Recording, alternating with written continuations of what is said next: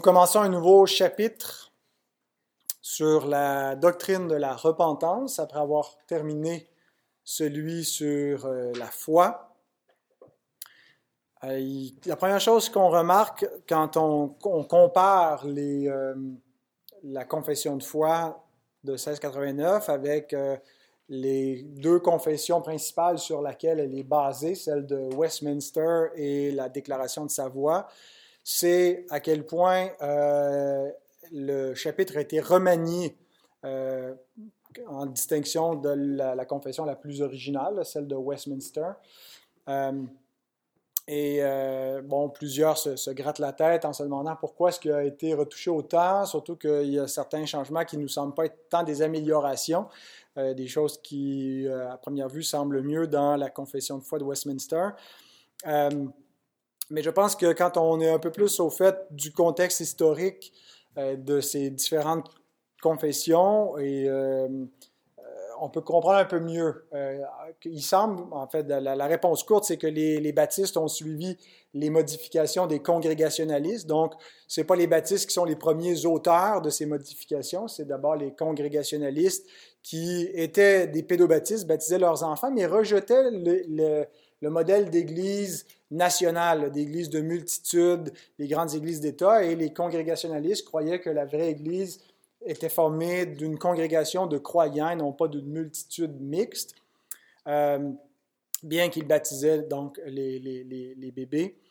Euh, et euh, dans le fond, le, le, congrégationalisme et les, baptistes avec eux étaient accusés jusqu'à un certain point d'un certain conversionnalisme, à défaut d'un autre mot, c'est-à-dire l'idée que pour être un chrétien, il faudrait vivre une certaine conversion, un type de conversion, comme il rejette l'idée qu'on puisse naître chrétien, qu'il faut venir à la conversion, mais donc euh, ça, encourageait finalement cette notion qu'il faudrait passer par une expérience X pour pouvoir être un vrai chrétien et qu'on ne pourrait pas être euh, depuis toute notre plus jeune enfance, grandir dans la foi, sans passer par une conversion dramatique.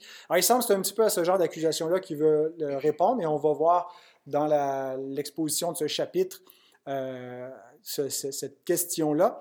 Mais en même temps, quand on prend le modèle des églises de multitude, bien, il semble que dans les églises de multitude, comme était l'Église catholique, comme était l'Église anglicane, euh, la, pratique de certains actes de piété, comme celui de la repentance, sont comme formalisés.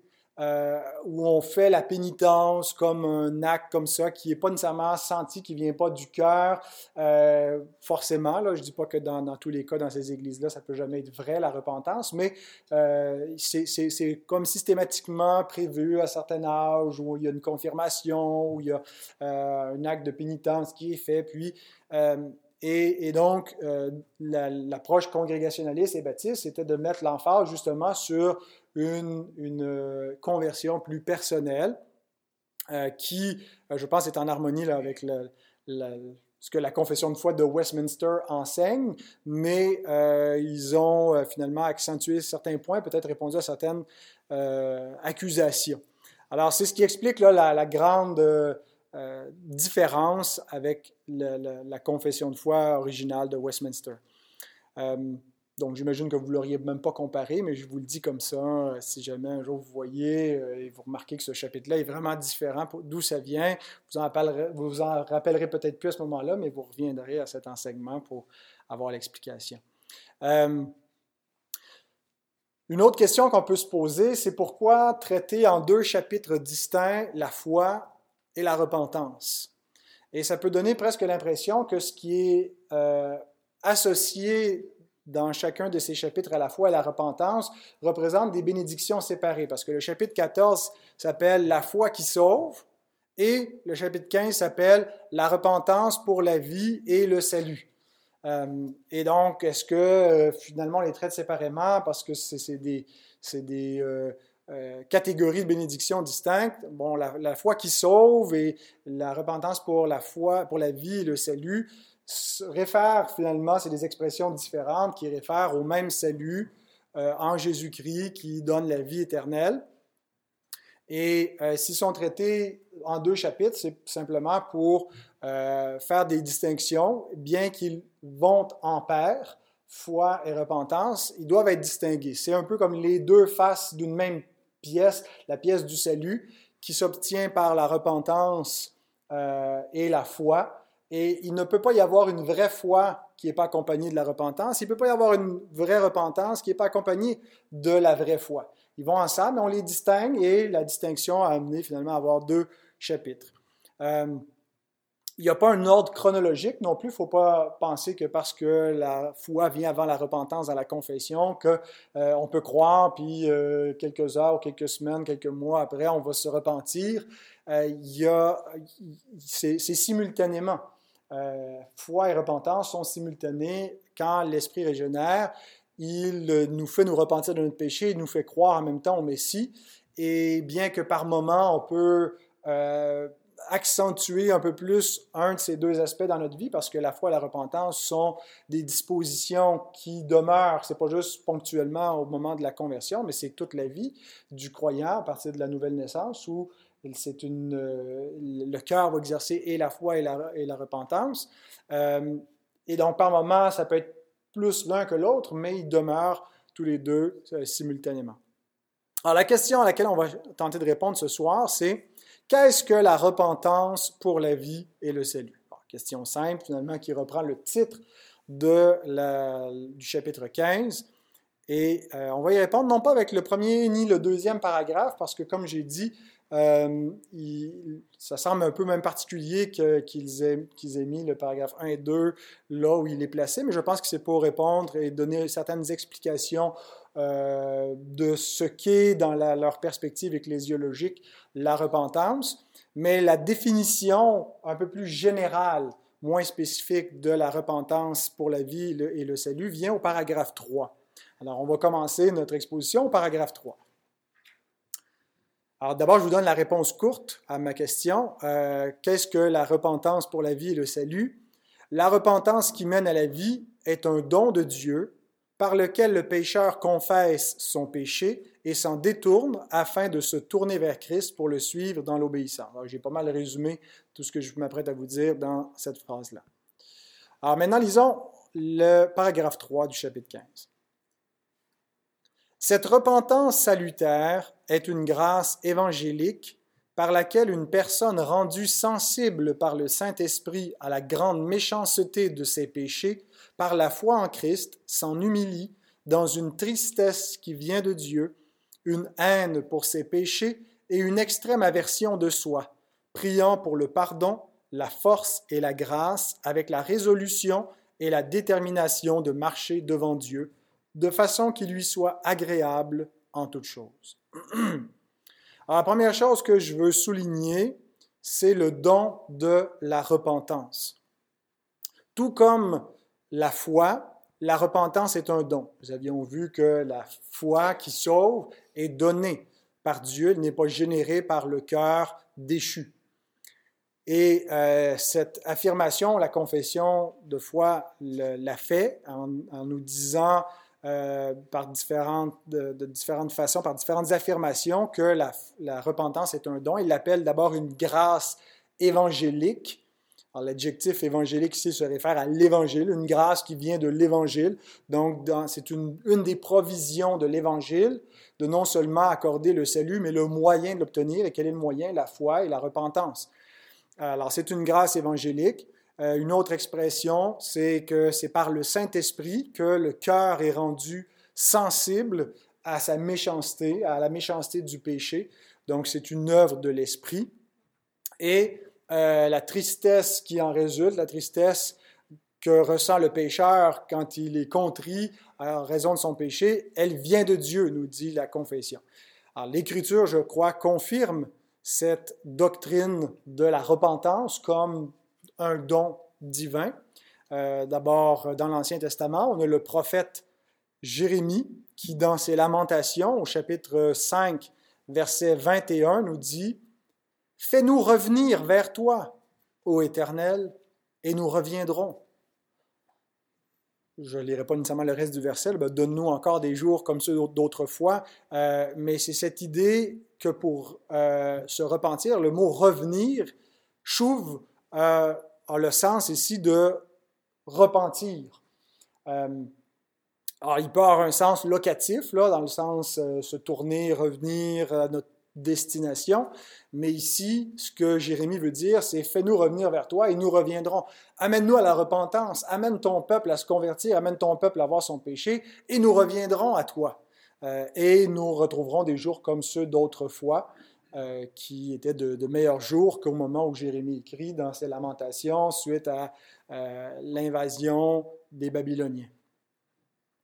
Il y a le prophète Zacharie également, qui dit au chapitre 12, verset 10, c'est l'Éternel qui parle par la bouche du prophète, Alors je répandrai sur la maison de David et sur les habitants de Jérusalem un esprit de grâce et de supplication, et ils tourneront les regards vers moi, celui qu'ils ont percé. Ils pleureront sur lui comme on pleure sur un fils unique, ils pleureront amèrement sur lui comme on pleure sur un premier-né. C'est intéressant déjà de euh, cette euh, affirmation que Dieu, c'est l'Éternel, Yahvé qui parle, il dit qu'ils vont tourner les regards vers moi, celui qu'ils ont percé, donc euh, le Messie qui a été percé. Et là, il en parle à la troisième personne. Alors, on a toute cette cette euh, théologie trinitaire de manière embryonnaire qui est déjà là, où euh, l'Éternel envoie l'Éternel, il envoie le, Fils et on distingue entre des personnes, et puis donc déjà la divinité du Fils et du Messie qui est sous-entendu. Mais là, là, ce que je veux souligner dans le verset, c'est la première partie du verset 10, où Dieu dit, je répandrai sur la maison de David et sur les habitants de Jérusalem un esprit de grâce et de supplication. Et là, ils pleurent sur le Messie qu'ils ont crucifié. Et on voit vraiment un accomplissement de cette prophétie euh, à la Pentecôte. Quand après avoir crucifié leur Messie, Pierre leur prêche l'Évangile, il dit, vous l'avez euh, crucifié, mais c'était le dessein arrêté de Dieu. Et là, ils, ont, ils eurent le cœur vivement touché. Ils disent, frère, que ferons-nous? Puis ils sont amenés à la repentance. Euh, et, ils comprennent finalement qu'ultimement, c'est pas juste on a fait la grosse gaffe de tuer le Messie, mais que c'était le plan de Dieu. Ils se repentent non seulement de l'avoir tué, mais ils comprennent que euh, par Christ, ils ont le pardon des péchés et, c'est par lui qu'il a donné la repentance à Israël. Euh, mais c'est pas seulement au fils d'Israël qui est donné la repentance, parce que plus loin dans le livre des Actes, on voit euh, Pierre donc qui se rend chez, chez, Corneille, et puis euh, après ça, ça lui est reproché par les anciens de Jérusalem qu'un juif rentre comme ça chez les païens, et euh, pendant sa défense, Pierre s'exprime que ben, qui j'étais pour moi, qui j'étais moi pour leur euh, refuser l'eau du baptême alors que Dieu leur avait donné son Saint-Esprit en, leur décrivant tout ce qui s'était passé. Et le texte nous dit, après avoir entendu cela, ils se calmèrent et ils glorifièrent Dieu en disant, Dieu a donc accordé la repentance aussi aux païens afin qu'ils aient la vie. Alors, le, c'est pas seulement les fils d'Israël, mais les païens, les nations, les non-juifs reçoivent le don de la repentance, eux aussi, comme Israël l'a reçu. Et c'est de là que vient euh, le, titre de notre chapitre, chapitre 15, la repentance pour la vie. Euh, le verset 18 nous dit euh, que Dieu, Dieu, leur a accordé la repentance aux païens afin qu'ils aient la vie, la repentance pour la vie combiné à une autre expression que Paul emploie dans 2 Corinthiens 7.10 quand il nous parle de la repentance à salut. Il peut y avoir une, fausse repentance qui n'est pas à salut, mais la repentance à salut. Donc, ces deux expressions données, la repentance pour la vie et le salut. Donc, Paul, euh, plus loin ailleurs, euh, dans sa deuxième épître à, Timothée, euh, nous dit qu'un serviteur du Seigneur doit redresser avec douceur les adversaires dans l'espérance que Dieu leur donnera la repentance pour arriver à la connaissance de la vérité. Alors, le, serviteur du Seigneur ne doit pas se dire euh, la repentance des adversaires de l'Évangile dépend de mon habileté à défendre l'Évangile. Bien sûr que euh, notre rhétorique, notre prédication, notre témoignage entre en ligne de compte, mais ultimement, c'est à la grâce de Dieu que Paul fait remonter la repentance des adversaires. Et c'est intéressant que euh, Paul euh, emploie le terme adversaire ici, parce que ça nous aide à comprendre la nécessité que la repentance soit un don. Parce que l'homme, laissé dans sa condition pécheresse, n'est pas neutre, n'est pas euh, dans une capacité de se repentir, il est un adversaire, il est un ennemi, ennemi par sa pensée, par sa raison de, de, l'Évangile, de euh, la parole de Dieu. Et donc, pour qu'il puisse arriver à la repentance, il faut que ça lui soit donné. Euh, nous lisons par exemple dans Ésaïe 44, versets 18 à 20, en parlant des idolâtres, de ceux qui prennent un morceau de bois, qui avec se fabriquent une idole à l'image de l'homme, et après ça, avec le bois qui reste, vont se faire cuire de la, nourriture dessus. Euh, le prophète ajoute, ils n'ont ni intelligence ni entendement, car on leur a fermé les yeux pour qu'ils ne voient point, et le cœur pour qu'ils ne comprennent point. Dépravation totale. L'homme n'est pas capable de comprendre la nature de son idolâtrie, de la voir et de s'en repentir. Il ne rentre pas en lui-même et il n'a ni l'intelligence ni le bon sens de dire j'en ai brûlé une moitié au feu, j'ai cuit du pain sur les charbons, j'ai rôti de la viande et je l'ai mangé avec le reste, je ferai une abomination, je me prosternerai devant un morceau de bois. Et au verset 20, euh, il se repaît des cendres, son cœur abusé l'égare, et il ne sauvera point son âme, il ne dira point n'est-ce pas du mensonge que j'ai dans ma main? Telle est la condition d'un idolâtre mort dans son péché. Il ne voit pas euh, la nature de, son idolâtrie, il ne peut pas s'en dégager et laisse à lui-même, il ne sauvera point son âme, il ne rentrera point lui-même pour se repentir.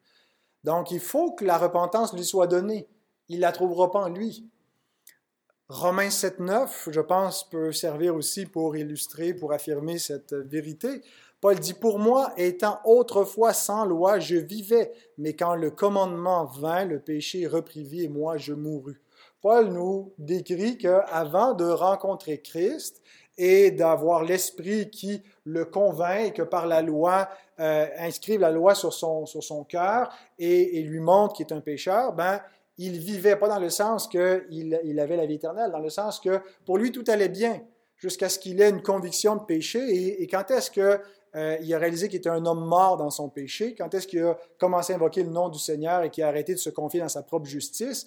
Bien, quand euh, il a été régénéré et quand il, a vu sa misère avant cela, l'homme le voit pas, il peut pas le voir. Alors pour lui, il vit et tout est, tout est, euh, tout va bien. Euh, il dit ailleurs dans 1 Corinthiens 2,14 que l'homme naturel n'accepte pas les choses de l'Esprit de Dieu. Il y a d'autres traductions qui disent ne reçoit pas, mais ne reçoit pas, c'est dans le sens qu'il il, les refuse. Et il ne peut pas faire autrement que de les refuser, car elles sont une folie pour lui. Et il ne peut les connaître parce que c'est spirituellement qu'on en juge. Qu'est-ce que ça veut dire spirituellement? Est-ce que les gens qui ne sont pas chrétiens ne peuvent pas être spirituels? Spirituellement veut dire par l'esprit si tu n'as pas l'Esprit de Dieu, tu ne peux pas recevoir les choses qui concernent euh, les choses de l'Esprit de Dieu, dont la repentance. La repentance vient de, l'Esprit. Et donc, Paul nous dit ici que notre Évangile est une folie pour ceux qui périssent et que l'homme naturel, l'homme dans son état de dépravation, laissé à lui-même, va les juger comme une folie. Euh, il dit ailleurs dans Éphésiens 2.1, vous étiez morts par vos offenses et par vos péchés, donc l'homme est mort. Et plus loin dans son épître, en parlant des inconvertis, il dit au chapitre 4, verset 18 d'Éphésiens, Ils ont l'intelligence obscurcie, ils sont étrangers à la vie de Dieu à cause de l'ignorance qui est en eux, à cause de l'endurcissement de leur cœur.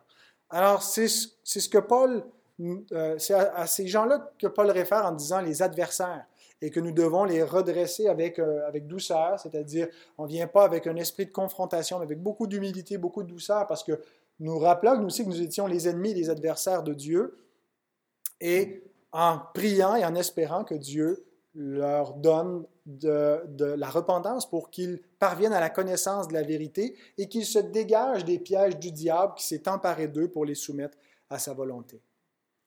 Et une fois régénéré, qu'est-ce que le pécheur fait? Ben, il perçoit sa pauvreté spirituelle. C'est alors qu'il invoque le nom du Seigneur, qu'il se repent en confessant son péché et qu'il est déclaré heureux par le Seigneur parce qu'il est héritier de son royaume. C'est ce que veut dire heureux les pauvres en esprit. Qui sont les pauvres en esprit, sinon ceux qui ont reçu l'esprit, donc qui sont riches, mais qui, sont, qui voient leur misère spirituelle et qui invoquent le Seigneur, qui se repentent, et ils sont déclarés heureux parce qu'ils sont les héritiers du royaume. Donc ceux qui se repentent, ceux qui voient leur misère, et personne ne la voit à moins d'avoir été régénéré. Alors voilà euh, pour la, première chose, la repentance comme un don. Terminons avec les fruits de la repentance. La confession nous les décrit en deux temps. Premièrement, comme une haine de son propre péché. Et la confession utilise un langage très fort, une aversion de soi. Et je pense que c'est quelque chose qui, qui, grandit, qui, à mesure qu'on voit et qu'on est conscientisé de notre péché, de la méchanceté de notre cœur, que notre cœur est tortueux. Euh, et donc, cette euh, haine du péché, cette aversion de soi, euh, on pourrait la, la, la décrire par étapes avec quatre mots-clés qui euh, sont faciles à retenir parce que c'est quatre R, quatre mots qui commencent par un R, comme le mot repentance. Donc, on aurait les, les cinq R de la repentance. Repentance suivi de, euh, des, quatre mots qui euh, nous décrivent ce qu'est la repentance. C'est d'abord une reconnaissance de son péché. C'est pas seulement reconnaître qu'on est imparfait, que comme le reste des hommes, on commet des fautes. c'est reconnaître notre condition pécheresse, reconnaître notre misère spirituelle. On voit par exemple David dans le psaume 51 qui reconnaît même l'origine de son péché. Je suis né dedans. J'ai été conçu dans le péché. Au verset 5 et 6, il dit, euh, ma mère m'a conçu dans, le péché. Euh, il ne m'affiche pas les bons versets car je reconnais mes transgressions et mon péché est constamment devant moi. J'ai péché contre toi seul et j'ai fait ce qui est mal à tes yeux, en sorte que tu seras juste dans ta sentence, sans reproche dans ton jugement. Donc, repentance, c'est d'abord reconnaissance. Deuxièmement, regret. On ne peut pas juste reconnaître sans regretter, si à refaire, je le ferai encore. Quand on, reconnaît notre péché, on le reconnaît pour le regretter, pour euh, en avoir honte, euh, Luc 18, 13, souvenons-nous du publicain qui se tenait à distance et qui n'osait même pas lever les yeux au ciel, mais il se frappait la poitrine en disant Ô Dieu, sois apaisé envers moi qui suis un pécheur. Ce n'est pas l'attitude de quelqu'un qui dit Si tu à faire, je le referai, mais c'est quelqu'un qui regrette. Ensuite, le rejet.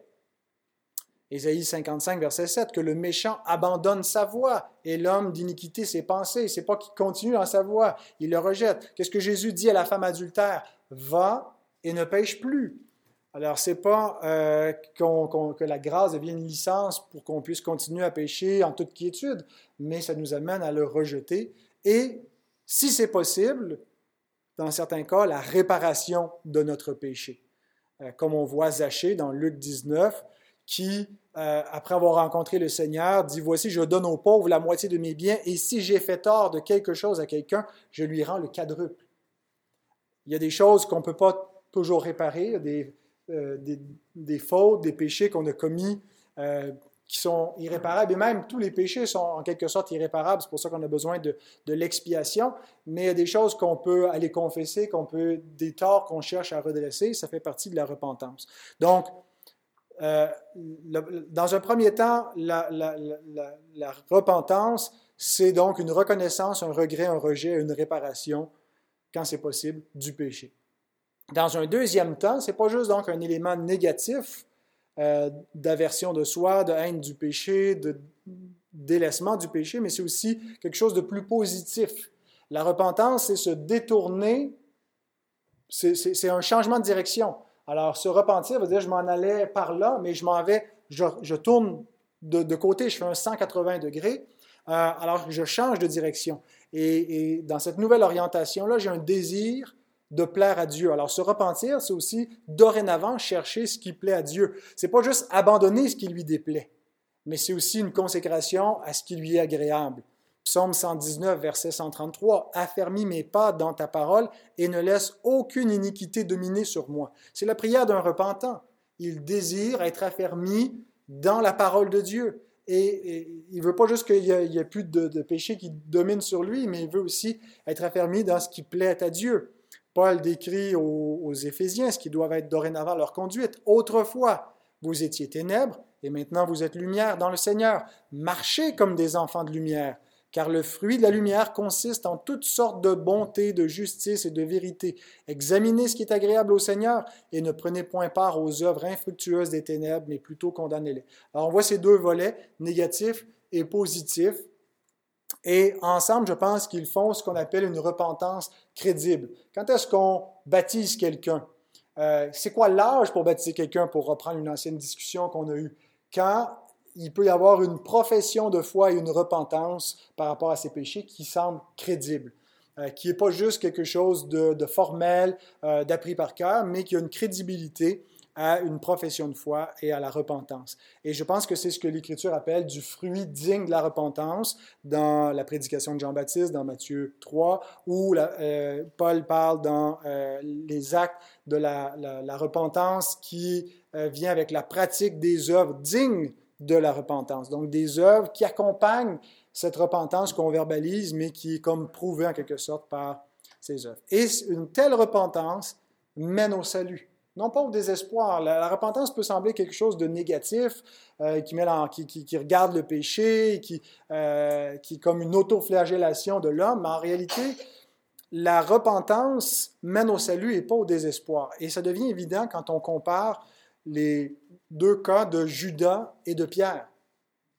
Euh, jusqu'à un certain point, ils ont une similitude. Les deux ont trahi le Seigneur, pas de la même façon, mais ils l'ont trahi. Ils l'ont renié devant les hommes, tous les deux. Euh, tous les deux ont euh, ressenti une honte profonde de leur péché, une aversion de ce qu'ils ont fait. Pierre seul s'est repenti, Judas s'est suicidé. et c'est là où on voit que la repentance n'est pas un simple regret. Et, Judas n'avait qu'un simple regret. Et quand, je dis simple regret, c'est pas dans le sens que c'était juste un petit regret. C'est un, simple regret qui l'a mené au désespoir, mais un simple regret dans le sens qu'il n'avait que du regret. Euh, il n'avait pas la repentance à salut. Parce que la vraie repentance, elle est toujours accompagnée de la foi. Elle ne cherche pas le repentant, celui qui se repent, qui est contrit vraiment de son péché, qui se repent, ne cherche pas à imposer à Dieu les conditions de sa restauration. Euh, il ne fixe pas le, sacrifice qui est nécessaire pour l'expiation. Le vrai repentant se soumet aux termes que Dieu a fixés pour qu'il puisse y avoir une réconciliation avec lui. Et dans ce cas-ci, ce terme-là consiste à, accueillir l'Évangile. Et donc, si quelqu'un euh, veut euh, changer les termes ou en faire plus euh, que, ce que, Dieu aurait exigé, comme si on, pouvait exiger une plus grande repentance que celle que, que Dieu a déterminée, bien, il change les termes et ce n'est pas la repentance, pas la repentance à salut. Ce n'est qu'un simple regret qui peut être un remords, qui peut être un remords qui le mène au suicide, mais ce n'est pas la repentance devant Dieu parce que la repentance, vient avec la foi, elle accueille le moyen que Dieu donne, elle, accueille finalement le verdict que Dieu dit, et dans son verdict, Dieu laisse pas l'homme avec, rien du tout, avec aucun espoir. Dieu lui donne une espérance et le conduit vers l'Évangile. Donc celui qui se reprend vraiment ne peut pas rejeter la grâce de Dieu.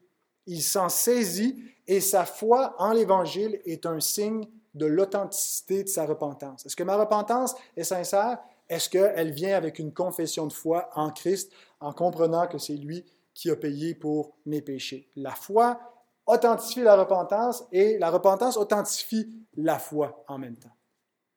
On va s'arrêter ici euh, et on aura, Dieu voulant, une deuxième question à étudier dans ce chapitre en regardant les paragraphes 1 et 2 euh, la prochaine fois.